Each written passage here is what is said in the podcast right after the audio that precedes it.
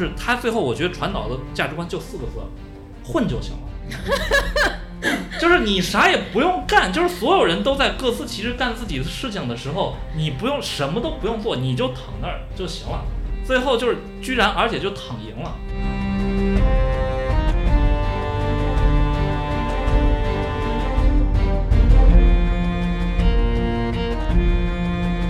就是无论在人设还是龙设上，龙是这个编剧都没有遵循一个持续稳定的原则。对，我今天看一个网友吐槽说，这个龙不是捡起来龙妈的尸体就走了吗？说这要在中国的剧里面，肯定就找个地方给它复活了这就。是《神雕侠侣》的前传啊！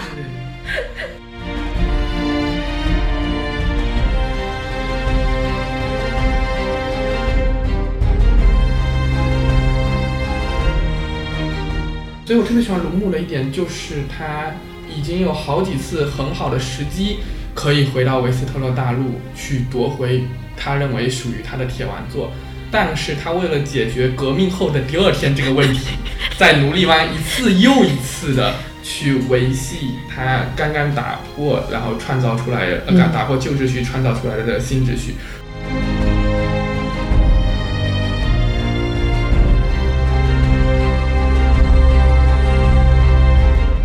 就是我第三集我就是被剧透的，夜王夜王之死我就是被剧透了。我是在哪里被剧透的呢？是在 QQ 音乐的评论区里边被剧透。你去听什么音乐？我已经忘了那首歌是什么，但我就听那首歌呢，然后我就把那个评论点开要看一看，然后一看一个人在那说哈哈哈哈哈，我告诉你们夜王死了。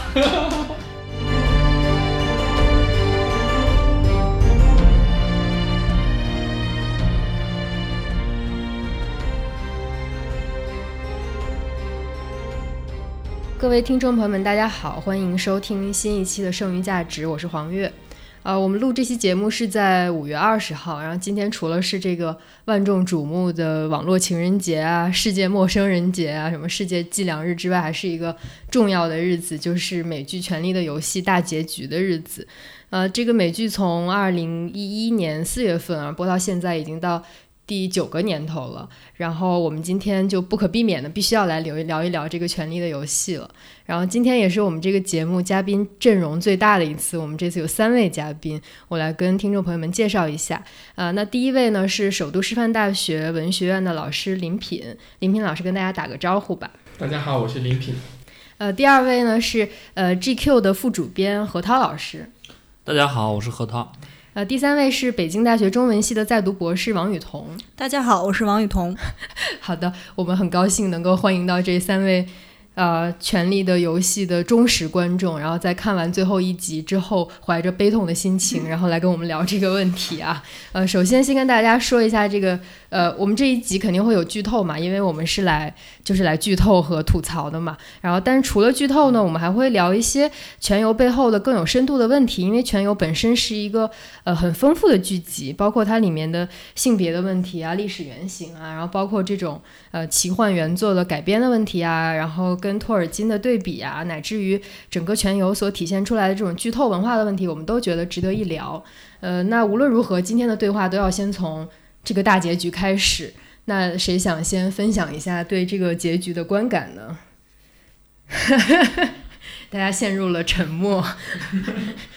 主要是感觉对这个结局最主要的心情其实都不是愤怒了，是一种感到无聊和麻木。这其实是在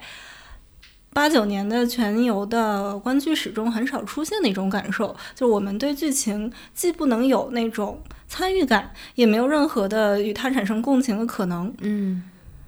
就你觉得有什么值得你特别惊讶的地方吗？更确切的说法不是说对此感到惊讶，而是你就平静的看着这个编剧再一次的推翻了在上一集强迫我们接受的那些不合理的设定。嗯林林老师有什么观感吗？嗯，观感就是看着那几位非常不适合成为议会当中大臣的 那几位角色，在那里非常无聊的讨论，我们是不是应该用金币来重建妓院？就嗯觉得是一个非常荒诞的、呃诡异的一个场景，同时也是一个就是让人提不起兴致，而且就像那几个角色一样，然后在干一件非常荒谬的事情的那种感觉。何老师呢？呃，是这样的啊，就是我的同事们啊，基本上我们所有人都在看这个剧，嗯然后有一个同事呢，他就从来没看过，所以呢，这季开始的时候呢，我们就非常同情他，因为我们每次开完选题会聊天的时候聊这个事儿，他总是就无法参与进来，所以我们都很同情他。但是看完这一集呢，我今天我就跟他发微信说：“你太幸福了，你同情我们所有人，这九年的青春真的是喂了狗。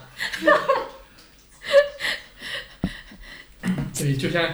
嗯，就是《甄嬛传》里有一句话，这么这么多年的情爱与时光，终究是错付了。我今天看到这个呃全游的这个季中上了热搜嘛，然后下面很多人会拿这样的话来形容这个龙龙妈嘛，然后就说最后还是被雪诺这个渣男杀死了，然后于是我国网友纷纷谴责这个雪诺这个这个男人不行，还是不要谈恋爱，女性还是要单身的好。这好像是一个很好的教训，读给独身主义者一个非常好的案例和论据。我我来的路上也看到有一个公众号叫“风华江水”哦，就是他根据这个剧写剧就剧剧中这一集，然后写了一篇评论，就他觉得这个剧中的安排也有一个合理性在里面。他说它反映了美国保守主义的一个历史观，就是你看龙妈作为一个解放者，作为一个解左翼，最终还是错付了，就是最终还是成为了这个另外一个蜂王，然后并且。就走上了自我了断的路嘛，然后你看整个社会秩序依然掌握在旧的一套这个当权者的手里，就连波隆这种背信弃义啊、拿钱杀人的人都坐上了这个财政大臣的一个席位，他觉得这是美国保守派觉得你旧秩序还是要持续。嗯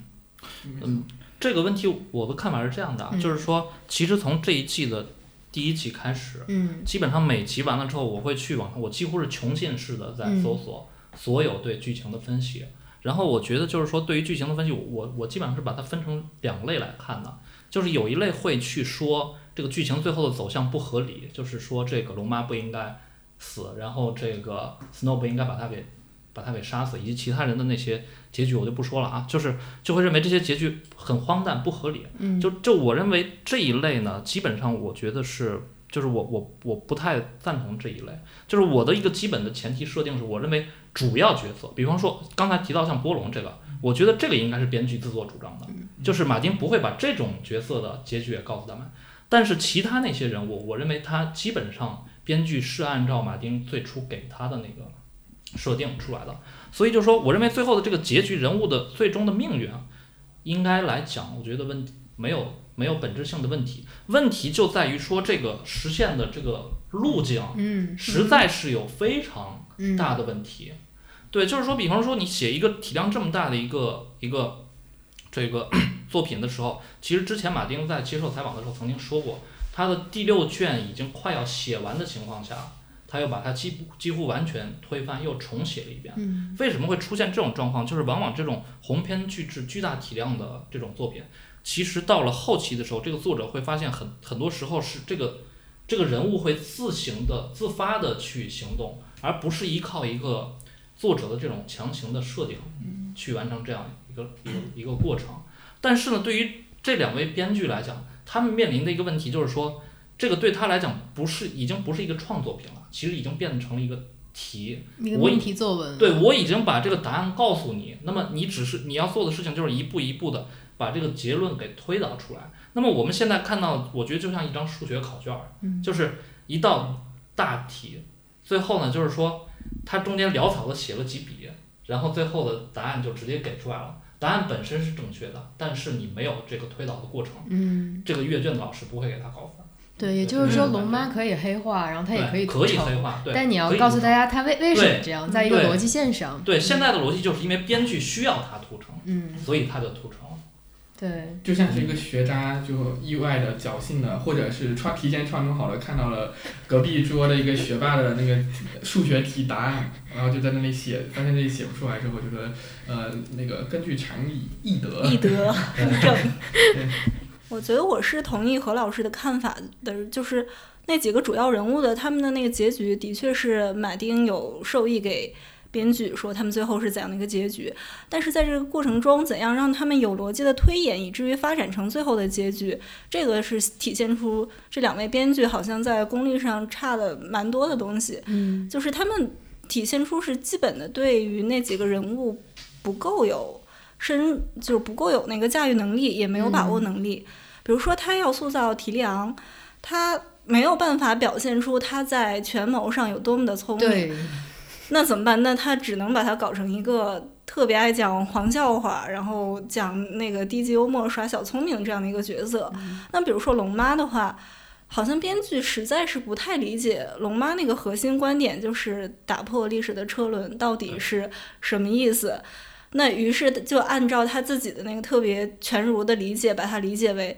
只要是那个暴力。只要是革命，都意意意味，并且仅仅意味着毁灭，仅仅意味着一些那个没有任何新的可能性的那个死亡，所以就会变成，就龙妈就一下子变成了一个疯子，变成了一个这个血管里有着疯狂基因的这样的一个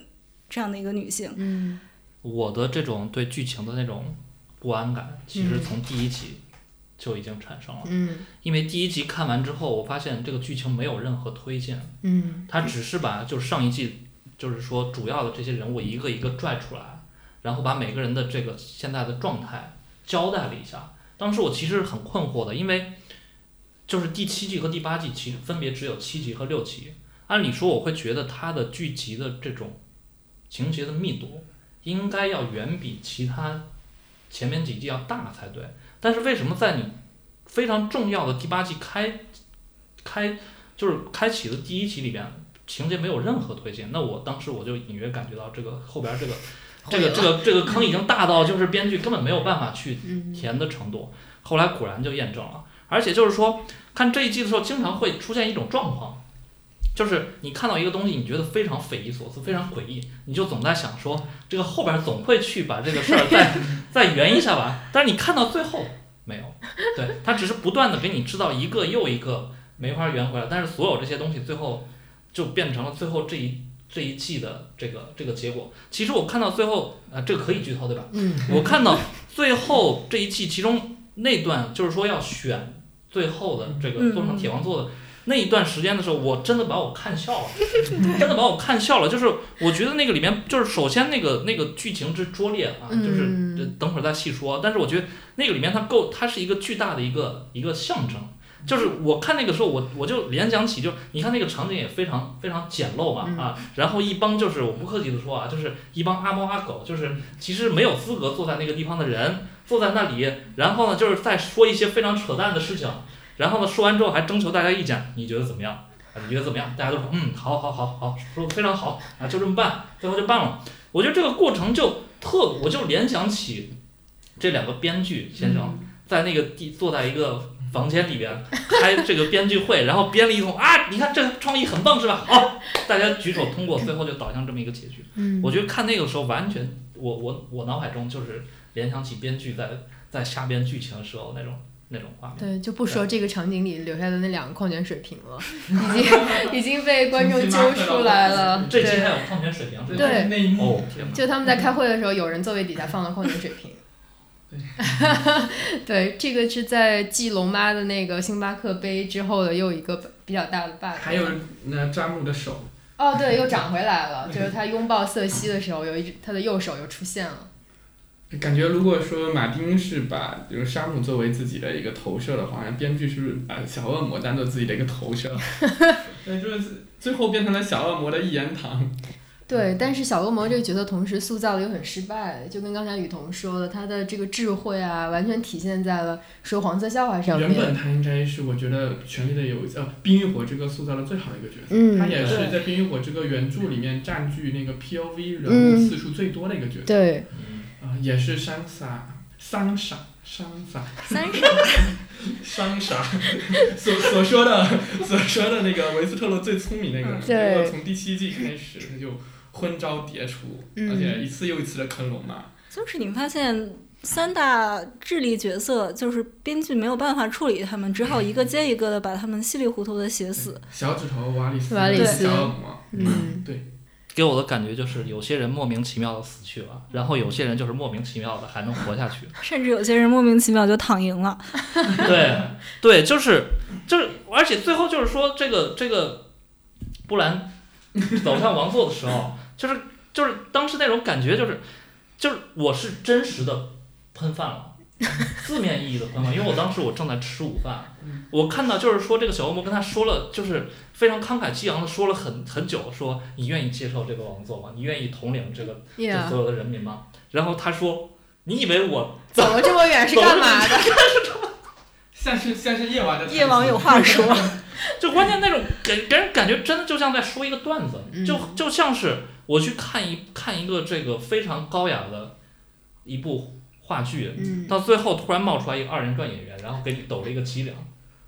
就真的就是就是就是那种感觉。对，我看前天就是这冰火的呃原著的译者曲畅嘛，他也发微博说，他有人跟他剧透说布兰最最后当了这个 New King，、嗯，然后他说这是完全不合理的，是瞎掰，嗯说因为布兰代表的是 The Old 是 Gods。对，然后他说维斯维斯特洛大陆的大部分人信仰的是七神，他说你不能让这一个旧神的一个象征去主宰这个维斯大维斯特大陆的这大陆的这个这些人民，然后结果今天就被被打脸了。嗯，对，如果我们放在奇幻设定看，会觉得它很不合理，因为它是联系着这旧神和七神之间，啊、北境的信仰和就是维斯特洛大陆的主信仰之间的这个矛盾。但如果把它放到一个科幻的设定里，你会觉得它非常合理。嗯对，就跟像你刚才讲的那个龙妈，龙妈她就是其实是一个反套路的烂套，大家都觉得她是七呃铁丸座的最有资格、最有那个能力的这样一个候选人，所以就要反套路的把他黑化，让他呃无法得到这个王位，啊制造一个反转。但同时，它也体现了你刚才说的这个，其实是一个已经流行了很多年的烂套，就是屠龙者终成恶龙，或者嗯。把人间变成地狱的，恰恰是我们想要把人间变成天堂的这样一个欲望，这样一种在后革命时代已经非常流行的一种烂套，在饥饿游戏里，在很多反乌托邦式的作品里，啊，在很多科幻叙事里，我们都可以看到这样的乱套。嗯，那这如果我们再用这样一个科幻的眼光来看，来看布兰的话，会觉得他恰恰是你所说的这个新保守主义意识形态下最合适的一个统治者，因为他是什么？他就是大数据技术加的人工智能。然后它带来了一个无所不在的监控，啊，这个监控许诺给你承诺，呃，承诺给你这个秩序，承诺给你安全，嗯，但 但它同时，对很多人都会都会忘记，其实布兰他恰恰就是一个换上了正太面孔的那个老大哥，因 因为他一直在看着你，他会看着所有的人，而且就是说我作为一个这个价值观比较朴素的人，嗯。啊，看到这个就是那个真的，我觉得是真的，我情感上是完全不能接受的。就是我花了九年时间，对我九年的青春，然后最后这个结果，最后这个结局，他我我认为他给观众传递的一种价值观是什么？就是你的你的信仰是不重要的，努力是不重要的，你为一件事情倾其所有，不顾一切啊，献出自己的生命，献出自己一切都是不重要的。嗯就是他最后我觉得传导的价值观就四个字：混就行了。就是你啥也不用干，就是所有人都在各司其职干自己的事情的时候，你不用什么都不用做，你就躺那儿就行了。最后就是居然而且就躺赢了，而且就是我特别困惑的就是说，这最后就那一段，我觉得窟窿实在是太多太多了，就简直就没法说。就是你为什么最后就是在那样一个场景下，最后大家争成一通的时候，这个一个战犯站在这里，然后就是小恶魔站在那里，然后突然所有人就要去听他的对来你来说说这个事儿最后该怎么办。然后说完一通，我觉得他那一通那个分析，我觉得也完全是狗屁不通的。说完之后，然后说你们觉得行吗？一个一个问，然后居然每个人都说行，我真的不知道那个逻辑在，就是对，你如果以灰任何一个虫子的人人设来看，他肯定要杀了他才对。任何一个人的动机，你根本不存在同意这件事情的嗯，动机嘛，对吧？你灰虫子，你不是你你你整个这么多季下来，你的你的人设就是对女王的忠诚，对，对不对？那在你的女王死了之后，你的你的正常的行为模式，不难道你你应该是就彻底怒他就招安了，对，但居然他就非常平静的站在那里啊，然后听他们说，而且领了一份新的领土就走对了，就走了。嗯对，我今天看那篇文章里也说，所以这个无垢人其实是跟异鬼是同一种组织模式，就都是一旦他们的 leader 被打败了之后，整个就溃不成军了。就是呃，领导者的意志就是他们的意志，领导者的失败就是他们的失败。所以最后灰虫子这样一个女王的第一号守卫者，他他的大将军，然后就这样接受了招安，拿了一块领土走人了。我觉得整个第八季最令人失望的一点就是，它成功的让我们看到了，经过了九年的挣扎，这些人物在冰与火的淬炼之中熬了九年，他们又回到了故事最开始的那个样子，甚至比那个还不如，比那个时候更加的愚蠢，更加的懦弱，更加不知所措，更加的那个是夏天的孩子。那那那那那这个《冰与火之歌》到底有什么意义呢？就是他所有的那个挣扎，还是就像新晋的大国师山姆威尔所说的，我们的七国需要一个故事，所以我就给你把这个故事送送上来了。你们以后只需要接受这个单一的叙述就好了。嗯，我觉得这也是他作为一个奇幻文学特别不奇幻的地方。我觉得奇幻文学很多会走到一个圆满的结局上去，比如这个小人物赢了，或者是善的力量赢了，然后这个故事就结尾了。那在在《冰与火之歌》里确实是这样，就是呃谁赢了好像都不是赢了，就这个结局并不一定是光明的。你说塔格利安家族坐上铁王座跟。跟那个兰尼斯特家族坐上铁王座有什么区别呢？那可能对人民来说没有什么区别。本来我们希望会有区别的，而且丹 丹尼利斯一开始的人设是让我们看到希望的。嗯，但是我觉得第八季有几个特别大的问题，一个就像何涛说的是，它是以预设的结局来驱动故事，而不是以人物的性格或者是人物的行为逻辑来驱动故事。对另外一个是它强行为了反转而反转，嗯都是笑品一般的为反转而反转，制造了好几个自以为是的反转，但是没有合理的铺垫和那个合理的逻辑。还有就是像雨桐刚才说的那样，它有一个很严重的问题是人物成长，就之前七季给铺垫的人物成长，这一这一季直接清零甚至退化，就这都是嗯怎么说非常。呃迷惑不解的地方，对，和我们既有的这个观剧期待有非常大反差的地方，嗯特别体现在詹姆兰尼斯特和龙马身上。嗯嗯是对，就我记得李敏刚才说的这个，就是就关于反套路这一点啊，其实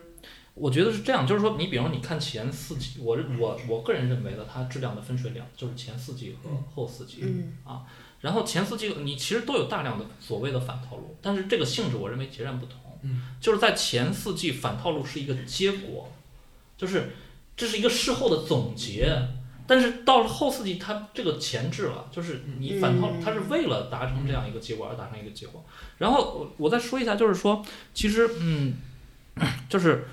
你刚才提到说这个作为一个奇幻文学，嗯那其实我我个人其实对我自己来讲啊，就是我看全游的时候，我为什么入了这个坑？就是我认为说它虽然它是披着一个奇幻文学的外壳，但是它里边讲的内容，我觉很得现实主义。现实的不能再现实。就是尤其因为我我是做那个非虚构写作的，就是这个对我来讲，就我我我对这个东西非常非常的敏感。嗯就是我看这个剧是什么时候？就是二零一四年，嗯因为当时看这个是为什么要看这个？就是因为我发现我没有办法跟我的朋友聊天了，就所有人都在看，我没有。就是罗振宇老师讲的社交货币，我没这个货币，我要把这个货币拿到手，所以那正好是第四季播完的时候，所以我当时非常幸福的，就是一口气把这个剧的前四集前四季全给看完了。当时为什么？我当时看完之后，我直接就做出了一个判断，就是从此之后，对我来讲，这个影视作品就分为两类，一类是一个是全游，一个是其他所有的东西。当时真的是这么想的。为什么会这么想？就是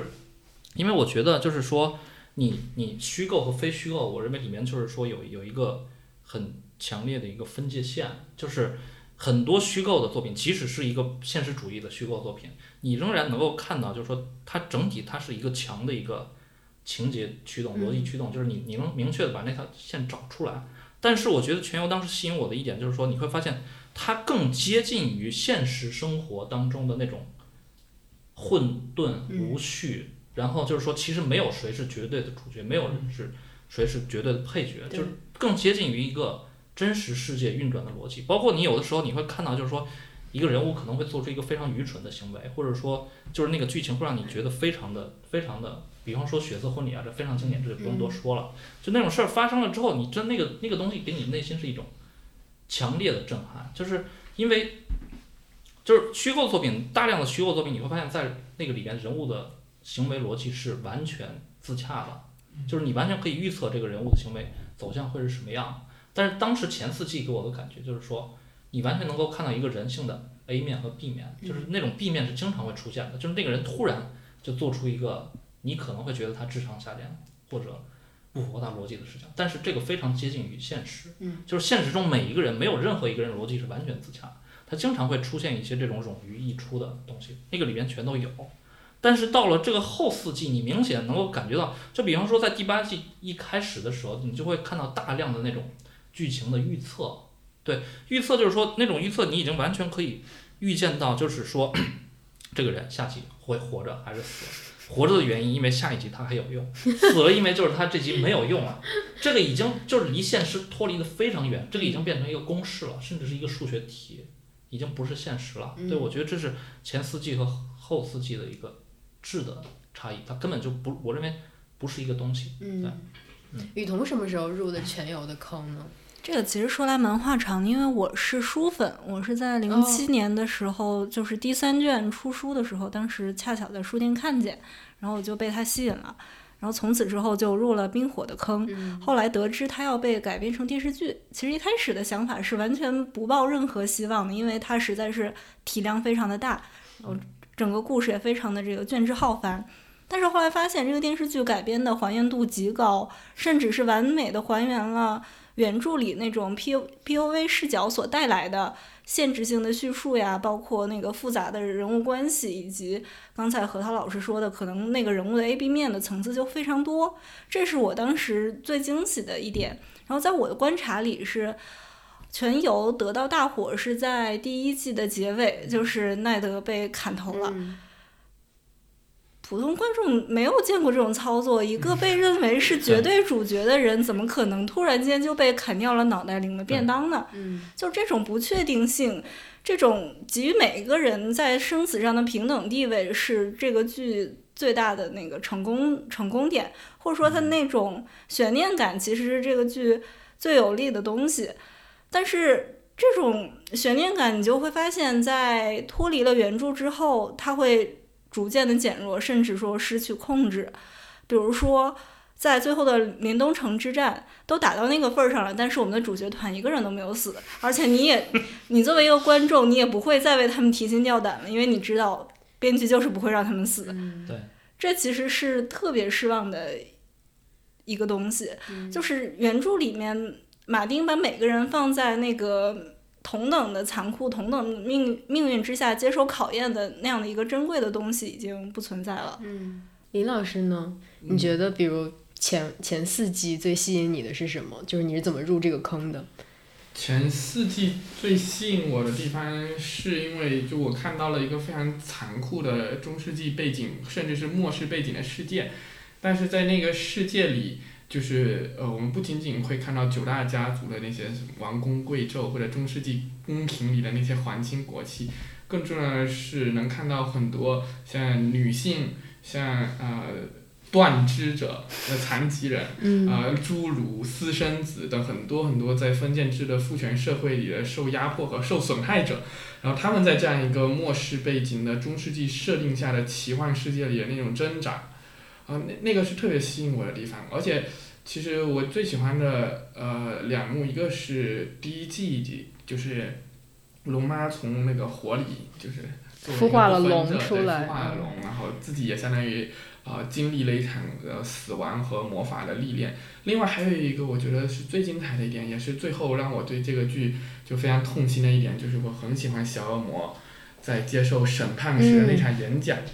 啊，对。虽然我觉得，呃，无论从任何一个我认同的伦理和价值体系当中，都不能呃支持和认同就是龙妈屠城的行为。嗯。但是如果有谁来劝谏龙妈不要屠城的话，应该有很多可以劝谏。比如说洋葱骑士，当年一次又一次的劝谏史坦尼斯的洋葱骑士。但是呢，小恶魔当时在那个审判当中。他是怎样对君临那些歧视、侮辱他的那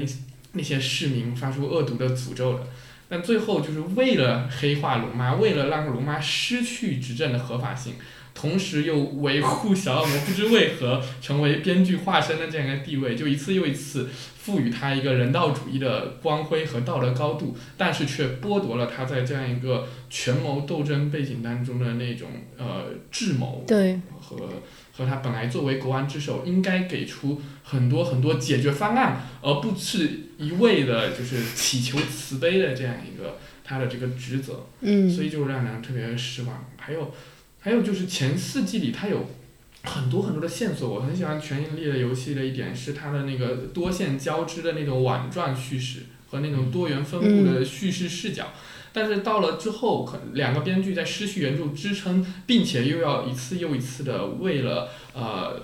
保证这个一年一季的进度而赶工的时候，他们在发现自己无力驾驭多线叙事的时候，就开始砍线。这个也是一个让这个剧丧失了很多魅力的就嗯就多恩线几乎就没有任何提示的，直接全部拿掉了，就多线、高庭高庭线嗯直接拿掉。直接拿掉了，就非常让人失望。还有斯坦尼斯大帝，莫嗯。名其妙的就全军覆没，嗯，再加上小指头的那个就被强行发了盒饭，嗯。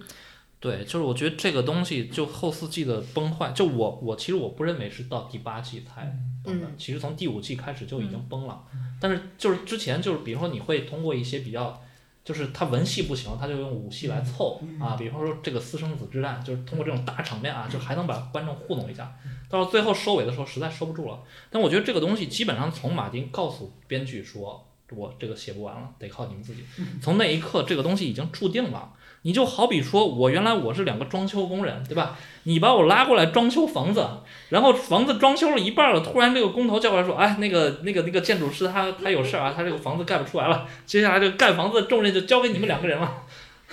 对吧？但是他呢，就是你这个时候没办法骑虎难下，你还得把这事儿干完，他就凭着他的装修技能去盖房子，嗯。盖出来就是这样。我记得我们之前呃剩余价值在微博上跟大家征征集这个大家想听的话题嘛，然后就有人提出来要听全游的这个里面的性别问题。那其实它的 POV 视角有好几个也是女性嘛，然后有很多观众也把全游当成一个大大女主的电视剧来看。那我们刚才也提到，其实到了最后一季，这几个所谓的大女主其实形象还都是比较崩坏的，没有一个特别理想的。去向，嗯，但另一方面，其实全游刚开播，大概播到二三季的时候，美国有一些评论也出来，就是说它是呃 sex position，就是完全是以性叙事，就是我要表现一个人的性格，我要表现一个情节冲突，一定是以性的场面来完成这种的。包括小恶魔说说一些话，他有一些动作、一些决策，然后都是在一个性的场景下发生的嘛，所以当时也引起了一些影评人的一些非议。就你们怎么看全游里面的这个性和性别的问题呢？嗯，好吧，那我作为这个三个嘉宾中的女性说一下，就是我认为它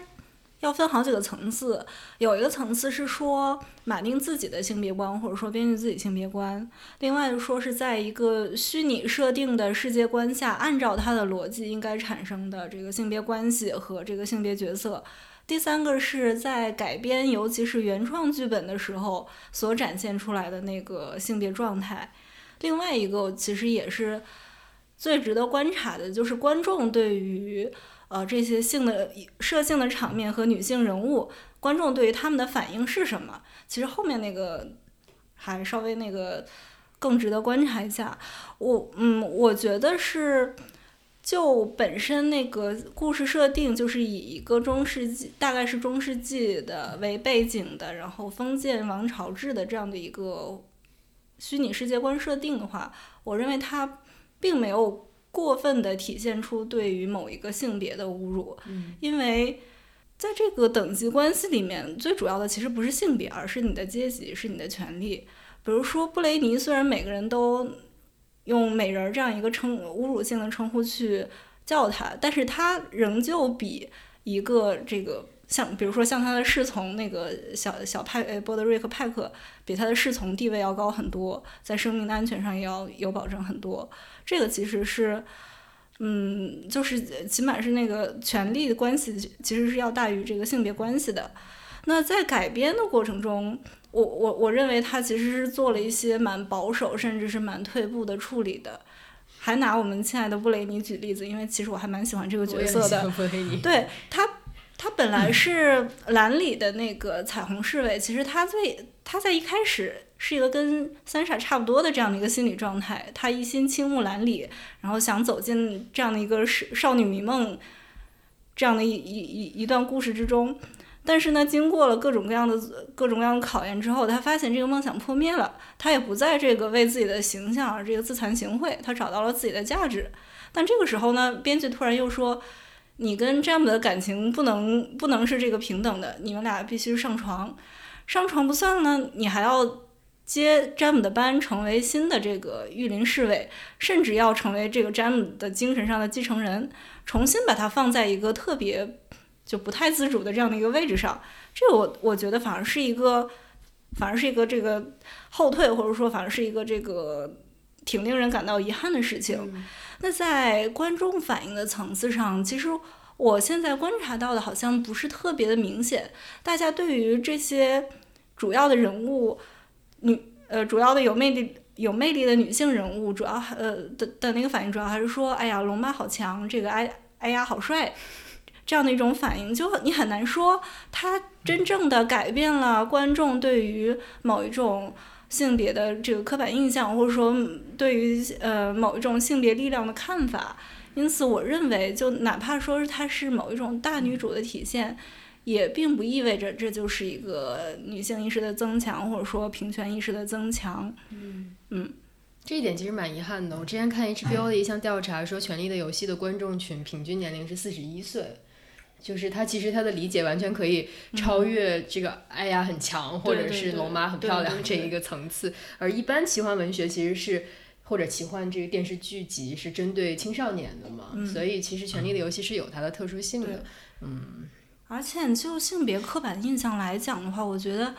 最容易辨认也是我们最好处理的一种，就是说啊，女性可以干什么什么，女性应该是什么，女性。呃，需要长得漂亮，女性需要文弱，女性需要呃被保护等等，这其实是比较好辨认，也比较好处理的。但是更隐蔽的那个逻辑，反而是在，反而是埋在剧情线里的。比如说，这个编剧就会设定，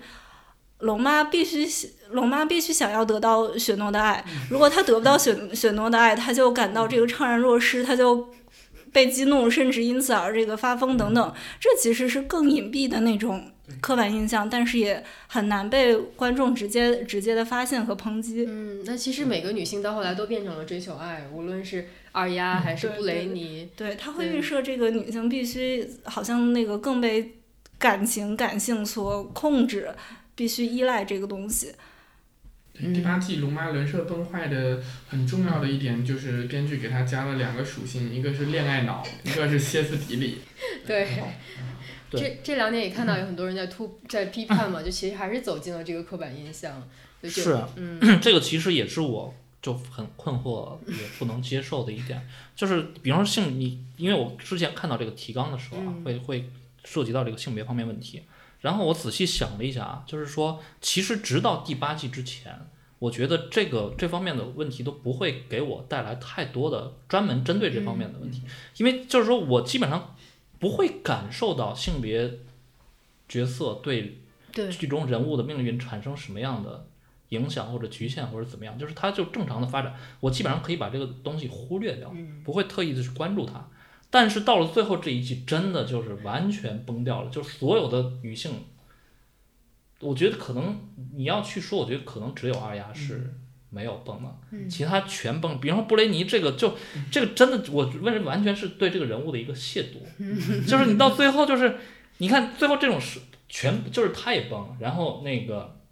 詹米也崩掉了。詹米崩掉，就是说你前面还跟他在这儿，就你把他就弄成一个渣男嘛，弄成一个渣男。然后最后一集他的结尾是什么呢？布雷尼就是明知道这个渣男。背叛了他，然后他去变成了一个历史的写作者，然后去记录这个渣男的这个 这个光辉的这个这个业绩，就非常奇怪。而且到了最后，就是说，我觉得编编剧就是我觉得像一个赶着交作业的学生一样，就管你能得多少分，反正我就把这个给交了。就问最后这些东西都不顾了，反正你最后这些人都活下来了，是吧？那我就给你每个人安排一个事儿，你去干吧。啊，至于你为什么干这个事儿，我也不管了。就这种感觉。对，最后还在强行幽默商量如何恢复这片大陆上的妓院，然后觉得也是，哦，这个城市已经烧成这样了，还在考虑如何建妓院的问题吗？很尴尬，这 这波龙真的很不适合出现在那个场合，他肯定会成为一个大贪官的。对，那个我觉得是因为因为我看了一个马丁之前有一个采访啊，嗯我觉得那个就是指向波龙的。然后那个就是马丁就说呢，他他非常隐晦的说，他说我觉得编剧有的时候太考虑这个，呃，这个观众的反馈了，就是有些不太重要的那种人物呢，就是尽管观众很喜欢他，但是不重要，你该让他领盒饭就领盒饭。那我觉得他指向的就是波龙。嗯对，就是你从最后你就其实我觉得除了编剧想让波龙留到最后之外，只有这一个理由，其他理由他留在那儿干嘛了？而且波龙可能真的更接近于一个我们这种平常人吧，就是谁给钱多就去按谁的话来办事，然后我苟且总能活下来。他这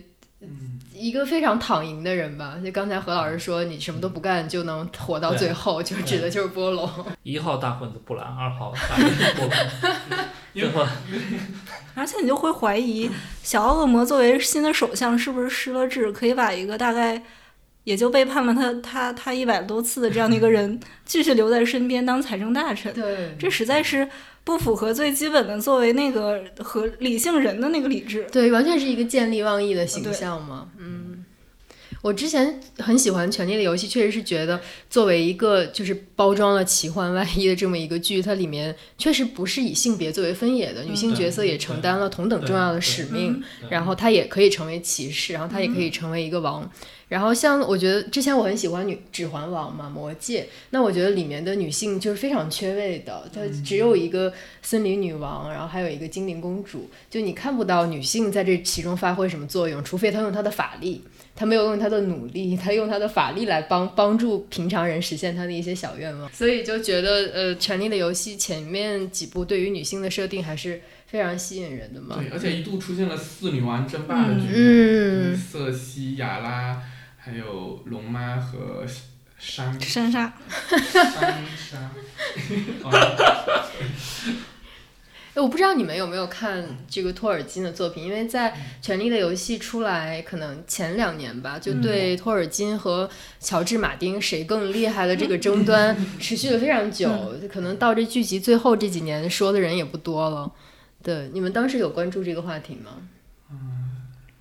这话题就像库里跟杜兰特，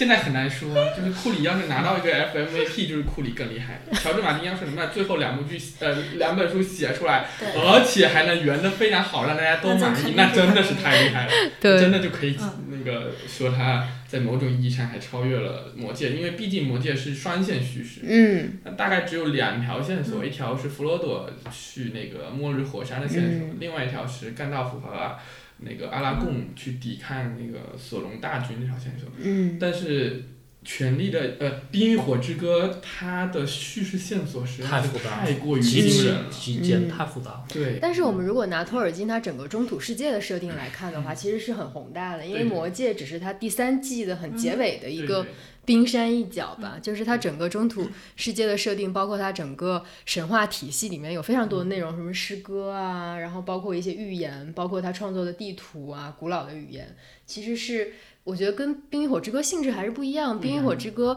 你可以把它当成一部独立的小说来创来看嘛，虽然它里面也有复杂的这个地理设置、这个历史背景的设置，但是我觉得托尔金的中土世界要更为宏大一些。托尔金他其实都可以都说他们是奇幻，但托尔金更接近于神话作品。嗯他其实为安格鲁萨克逊民族嗯提供了一个他们曾经并没有拥有过的，或者在历史当中遗失的这个民族神话，而且他的设定来源更多是来自于北欧神话，来自于呃凯尔特，来自于呃就是西北欧的那些神话元素，但是呃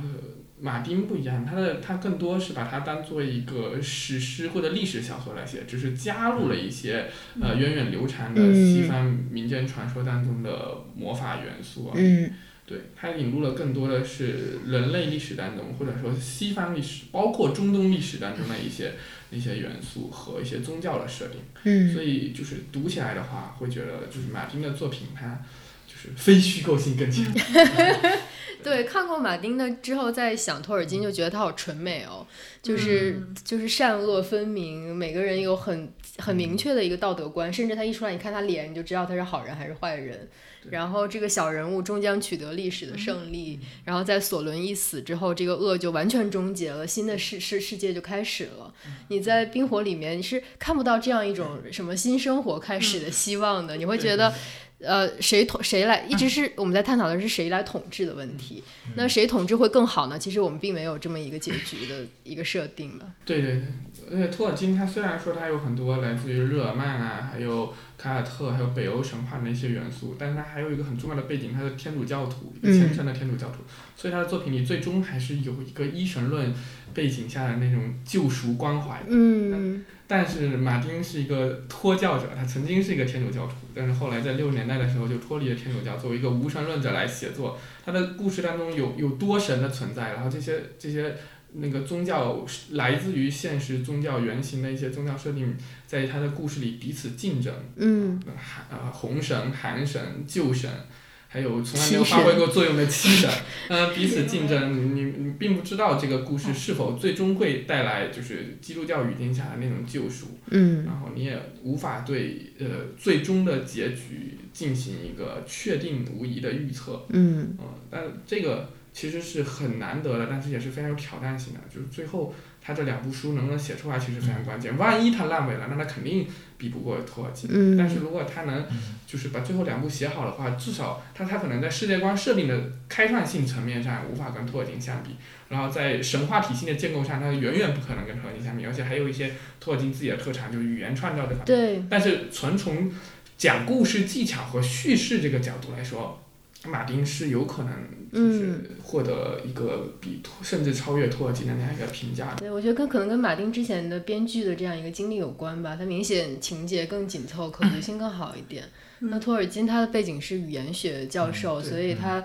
词藻非常华丽，很优美嘛。我觉得中文版这两个作者就是对应的译者，其实也都很符合他们的文本的需要。邓家婉和朱学恒明显就是这种词藻很优美啊，很丰富的。那曲畅过来就是对，很适合翻译这种，也不能说白开水了，但就是情节很密集，但是词藻又呃相对比较简单的这种作品吧。是，就是其实这个马丁的作品，我觉得我理解它就是完全不是一个奇幻文学，嗯我是把它定义为一个人性万花筒 去看的。嗯然后其实看这个剧崩成这样了，就是其实我就一直在想这个书的事情，就是其实最后如果他能把这个书写完，就是你可以说这是一个相同的故事，因为我相信他的最后的结局应该和这个是最终的每个人物的归宿应该是一样的，但是这又是完全不同的路故事。嗯就是它实现路径是肯定是不一样的。但是我看这个剧的过程中，我就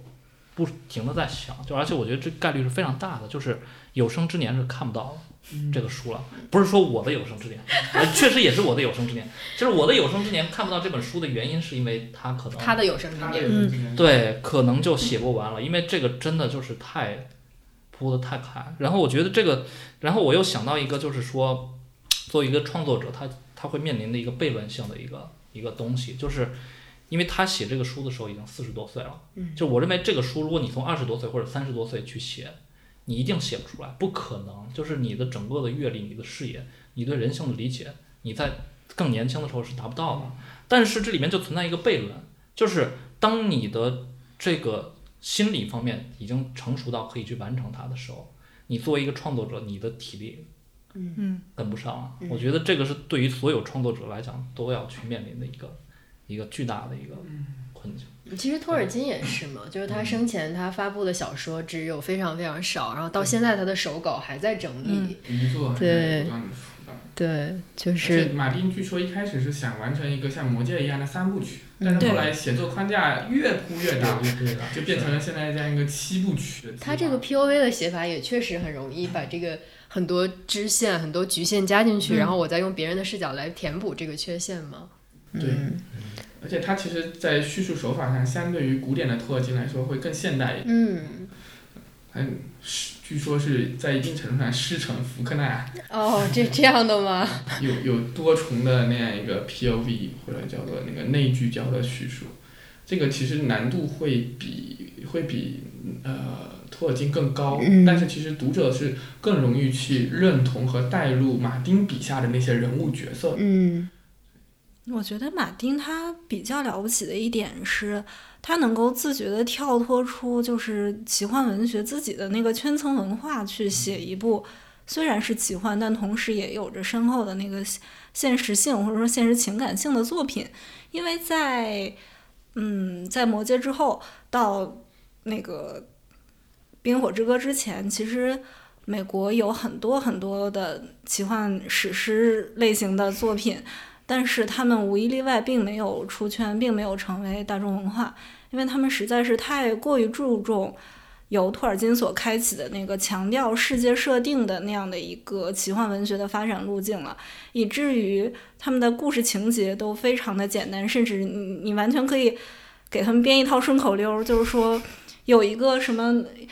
呃，比如说有一个农家之子，他其实有着这个高贵的血统，他遇到了一个老法师，就是一个一个帮助者，在这个帮助者的协助下，他找到了宝物，他结识了小伙伴儿，最后他们一起打败了大魔王。嗯就其实无无论是这个什么时光之轮系列，还是说经济王座系列等等等等，这一这一系列我也都有看过，因为我也是一个奇幻文学的阅读者。嗯但是你会发现，他们的故事其实是遵循着这样的一个套路下来的。对于圈层文化爱好者来讲，可能那个细微的差别可以让他们赏玩很久，但是对于大众来讲的话，这个天选之子跟那个天选之子的那点差别其实是不足以打动任何人的。但是马丁他自己本身是死忠奇幻迷、科幻迷，这个毋庸置疑。但是他可以跳脱出这种思维的局限，或者说跳脱出这个类型所强加于他身上的一些既是成功也是失败的地方，去写一部真正为大众所能接受的奇幻作品。这其实他给这个文类带来的蛮蛮成功的一个地方。嗯嗯我觉得其实可能托尔金的影响不光是影响到了他后代的这个奇幻文学，它影响到了就我们现在所玩的很多游戏的设定，包括包括现在这个 D N D 这个设定、嗯 Dungeons and Dragons、嗯就是地下城与地下城，嗯，对，就是这个很多设定都是从呃从托尔金那儿开始的，包括魔兽世界这样的游戏，对这个什么神啊、法师，然后毒药、解药、龙这样一个设定，其实你看马马丁作品，其实更多是一个低魔法的世界，嗯就是那个对。他原著里面，无论是龙还是异鬼还是森林之子这些东西，都是比较含混的。就你知道他们的确可能存在，但是你也不知道这个存在是怎么发生作用的，你也不知道这个魔法到底时灵时不灵，什么时候可以那个。可可以灵那么一下子，所以它始终是一个比较含混的一个东西。那个东西我的理解啊，嗯我认为说它基本上是作者为自己设定的一个写作的外挂，就是我得有这么一个作弊器，就是我有个有条线我实在实在写起来太麻烦了，推动很慢很缓慢的时候，我就把这个东西拿出来 用一下推进去，嗯推推完了之后再收起来，嗯。啊，就起这么一个作用。确实是，我觉得这个龙被我们想，可能被我想象的太过厉害了，以至于在第三季这个大战异鬼的时候，你觉得好像龙并没有发挥什么作用哎。既然它可以扫一下火焰就死掉那么多人，它为什么不全全程火力全开呢？第八季它最要命的地方在于什么？就是你可以把龙设设定的很牛逼，你也可以把它设定的很傻逼，但是你不能一会儿牛一会儿站立漂浮，对。对站立漂浮。就第四集的时候，龙被那个屠龙弩三箭射穿，对，然后第五集的时候，他把所有的屠龙弩都给屠灭了，而且他居然能毁坏城墙和城堡。对，那当年那三头比卓对对克年纪更大的龙都没能把赫伦堡给是。啊就为什么在地下它又不是核弹，为什么地下也塌成那个样子了对呢？对对，这就到第五集的时候，龙就变成了一个大规模杀伤性武器。嗯，就第四第四部的时候是一个第四集的时候是一个非常脆弱的轰炸机。而且在第三季的时候，第三集的时候就感觉应该是一条这个异鬼的龙和这两条龙妈的龙要对战，然后结果也没有怎么对战，然后就掉下去一条，然后另外两条就各奔东西了，就感觉没有用够啊！就这么大一个道具，你写了这么久，是不是？然后就是无论在人设还是龙设上，龙是这个编剧都没有遵循一个持续稳定的原则。对，我今天看一个网友吐槽说，这个龙不是捡起来龙妈的尸体就走了吗？说这要在中国的剧里面，肯定就找个地方给它复活了这就。是个《神雕侠侣》的前传啊！对对对。然后他为什么又单只是把铁王座给烧了，然后把 Snow 就对割了？你那时候觉得龙好懂事哦，我就知道就是大家为了争这个铁王座才发生了这么多事情，所以要把它烧了。他是所有角色里境界最高，对，好懂事哦，我当时觉得。摧毁了所有人的欲望克制。对，然后最后就布兰自带王座嘛，所以就 呃，对我就啊。稍微你觉得布兰最后登基好好合理哦，因为他根本不需要那个铁王座啊。对自带王座。永远坐在椅子上。其实我觉得全剧最燃的台词就是龙母在回到维斯特洛大呃维斯特洛大陆之前说的那段“我要打破历史的车轮轮 ”上话，没想到最后这这段话反而成了黑他的一个方式。我觉得这整个剧驱动的一个驱动人物的力量和逻辑，都是我要拿回属于我的东西。你看，像龙母，她对铁王座的执着就是它是我的。然后这个很多人物做出决定，都是因为我曾经受到了什么侮辱、什么伤害，我要去夺回属于我的一个荣誉。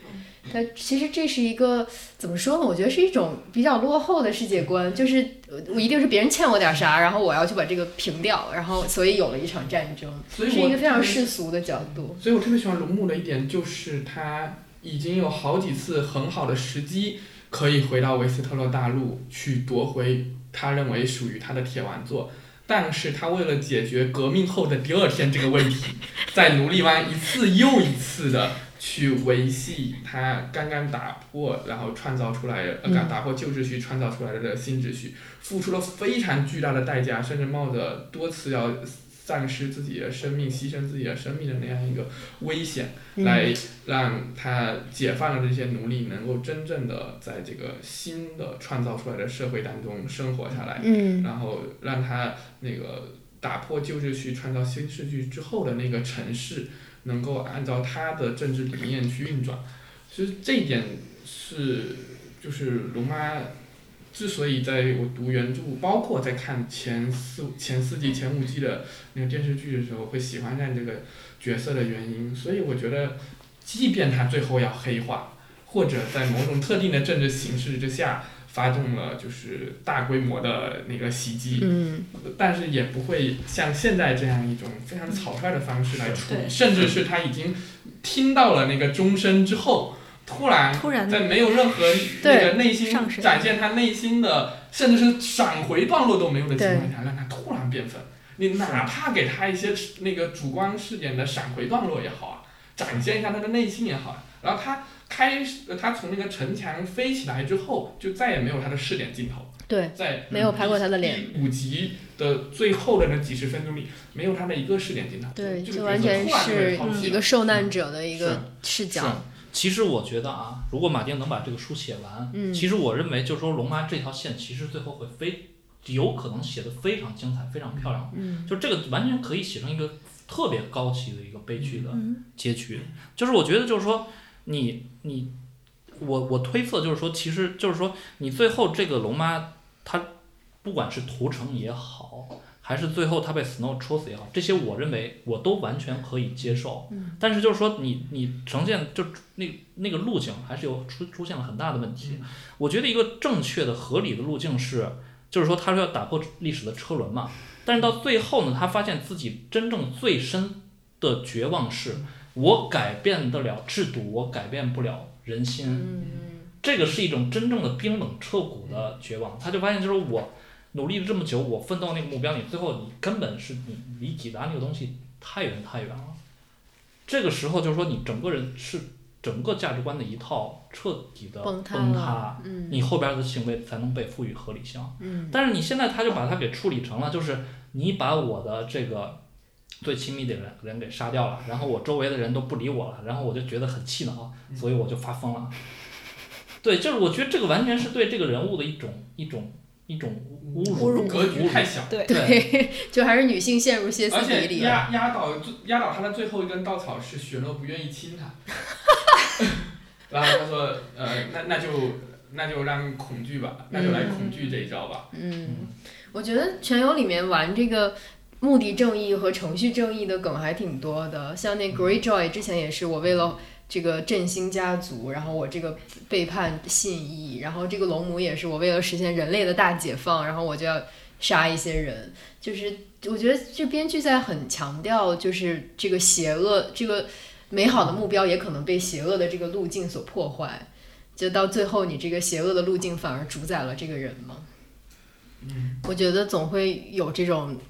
美好的目的和邪恶路径之间的一个博弈的感觉。这就是一个从经过了选择性剪裁的二十世纪史中，一次又一次获得论据，然后为二十一世纪的这个后革命氛围提供论据的一种非常烂套式的。对，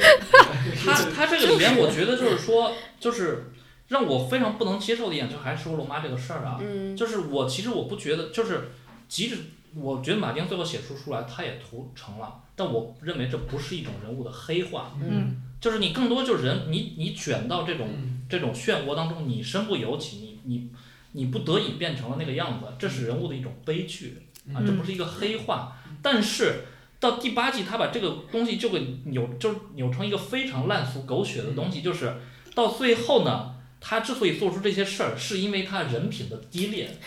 嗯对吧？你看，比方说我忘了是哪一集了，反正就是说，当 Snow 的身世，他知道了 Snow 真实的身份之后，他就去跟 Snow 就去跟他说，就胁迫他说你不能把这事儿说出去啊！你说出去之后，我就当不了这个王了。那你就这个时候，你感觉就是说，这个人物就是说，他最终是他渴望的是这个权利，而不是我要打破什么历史的对车轮。那你这个东西，你你你一下把前面那个东西全部都给推翻了。全部都给推翻了嘛，然后就是他要告告诉观众，就要这就是给观众喂屎，就是你看啊，他之前他就是个跳梁小丑，他前面的一切全是伪装，到最后他真实的人性就暴露出来了。就是你这么编呢也不是不行，但是我觉得就是刚才就是我们刚才说的，就嗯这个格局就小了嘛，嗯，对吧？就是第八句那个结尾，到最后他他的确是一个特别典型的这个后革命时代的一种预言，但是那个预言是同时也是那个最乏味、最烂套、最无聊的一个预言，甚至是完全是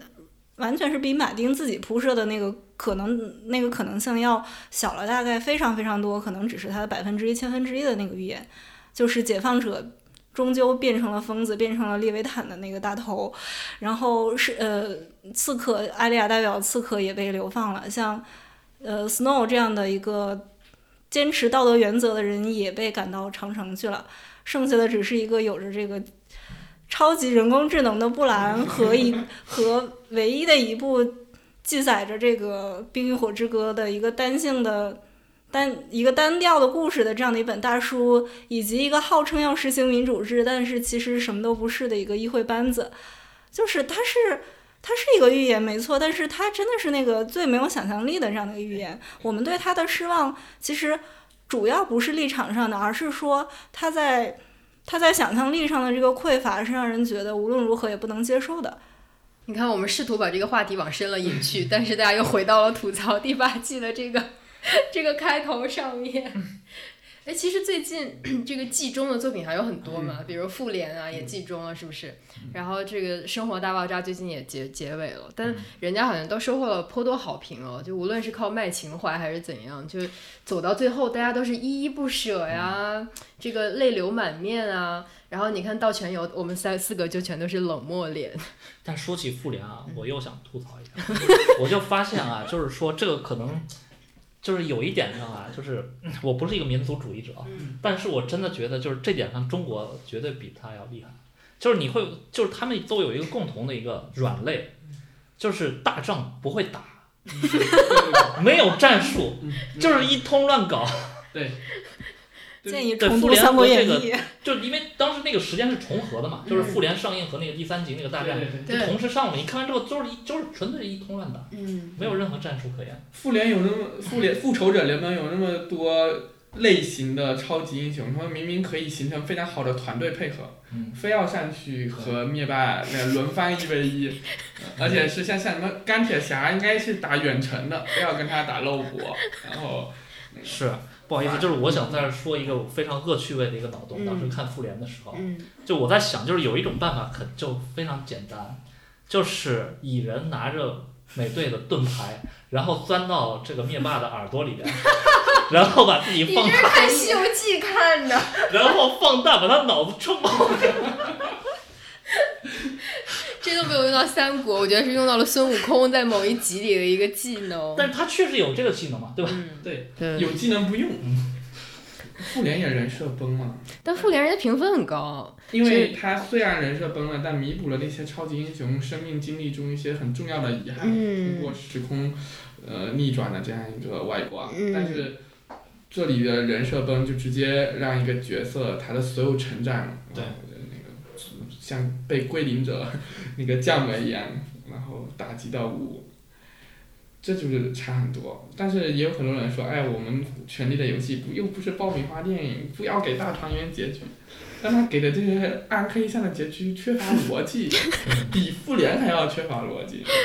呃，说到这个爆米花电影，就是之前我们不是也也想聊一下，就是这个剧透文化嘛，就是一到复联，然后哦，我之前看一个影评人说，他说复联已经上映一个多礼拜了，网友们还是不准我在微博上写复联，他说到底什么时候才不算剧透？那这个到《权力的游戏》开播也能在朋友圈里看到，大家都说不要给我剧透，我要关圈了，我不想再看你们聊了。那全游它不应该是这样一个一次性的消耗品吧？就也不是我跟你透露了一个情节，这个剧就不值得看了呀。但是它的最大卖点是在于它的那个悬念性，就你不知道下一秒会发生什么。嗯那你你可以说是看这个剧的最大的乐趣了。你把这个乐趣 虽然已经被编剧剥夺了一一大部分，你再被朋友圈剥夺下剩下那一小部分，大概就真的了无生趣。嗯，哎，那你们在你们的观察里面，觉得这个所谓剧透文化，就是这个大家对这个 spoiler 很敏感，是从什么时候开始的呢？是从超级英雄这边开始的吗？不是哈利波特，但是就是作为资深哈利波特研究者，林平老师要分享一下。多卷本的长篇小说和多部曲的呃电影，还有就是多季制的这样一个电视连续剧，嗯。然后成为了一个陪伴很多电视观众、电影观众和小说读者成长的很重要的那种时间陪伴，甚至青春陪伴的时候，然后剧透就成了一个就是大家要防备，同时又是那些出版商、呃营销团队进行宣传的一个很重要的噱头。嗯然后，呃，其实当时《哈利波特》第七部出来的时候，大家就必须争分夺秒了，在它刚刚刚刚出版的时候就去看，就是为了防止最后，呃，自己还没有看到结局就被社交媒体给剧透。这其中还有一个很重要的原因就是互联网新媒体，新媒体。对，因为因为在社交媒体非常发达的这个时代，一个信息可以获得非常快的病毒式的传播，同时，呃，每一个呃这样的作品，在他的下一季、下一部呃问世之前，都会有大量的呃网友的同人创作、网友的猜想、网友对于既有的伏笔的那种呃挖掘，还有对于既有的悬念的那些猜测，甚至是窥破。所以就变成了作者和读者、作者和粉丝、作者和用户之间的一种无止无休的博弈和竞争。有的时候，有一些作者会非常有自信，像马丁他自己就说，无论网友猜什么，我都会坚持自己的写作计划。但是也有可可能有一些作者、有一些编剧，有一说有一些主创，他会为了制造呃意外之之喜，或者为了制造意外的惊吓。然后改变既有的这个写作计划，或者挖新的坑，或者加入一些新的设定，啊，这本身有可能造成这个叙事的就是前后矛盾或者崩坏。我觉得这就是一个是和这种联播连载制度有关，嗯另外一个其实是跟就是新媒介，嗯特别是互联网二点零时代的这个社交网络有关。嗯对，我觉得这个后者是一个非常非常重要的原因，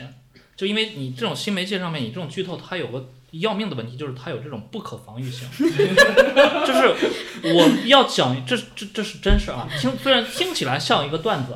但这个是真的，就就发生在我自己身上啊。当时我真的感觉整个人都不好了，人生幻灭的感觉。就是我第三集我就是被剧透的，哦夜王夜王之死我就是被剧透了。我是在哪里被剧透的呢？是在 QQ 音乐的评论区里边被剧透。你去听什么音乐？我已经忘了那首歌是什么，但我就听那首歌呢，然后我就把那个评论点开要看一眼，丧然后一看。一个人在那说哈哈哈哈哈，我告诉你们夜王死了。然后他指出了具体是怎么死的，他就说夜王死了。啊，那还好。嗯，那个还是还是当当时给我这个幼小的心灵还是造成了极大的冲击。我我那个复联被剧透了，我是在懂球帝这个足球的体育的垂直类 app 里被剧透了，在评论区看足球新闻的时候，因为我没有去看零点场，嗯。但是凌晨有足球赛，哦，然后我第二天一觉醒来之后，我先打开懂球帝看一下比赛的结果，结果就在评论区 被剧透了。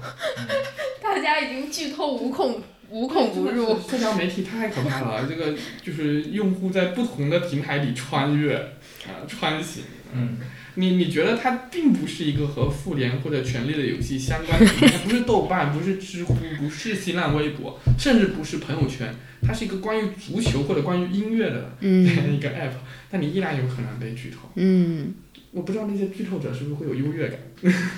那可能会有恶小小的恶作剧的满足感。那雨桐作为一个原著党，你看你看剧集的时候，会觉得这种惊喜感会降低吗？其实我我我觉得反而会有一个加成，因为之前是在你脑海中模糊有印象的这样的一个非场景的东西，但是现在它变成了场景展现出来。嗯比如说之前你你没有办法想象林东城是多么的雄伟巍峨，没有办法想象君临是一个怎样的城市，没有办法想象龙妈是怎样带着三条龙从火中重生的。但现在的话，你通过剧集反而会得到一个特别深刻的印象。（括弧那个原创剧情除外，括死。好的，那我们今天的节目就到这里了啊、呃感谢大家收听这一期的剩余价值，祝你们看全游看得开心哦，拜拜。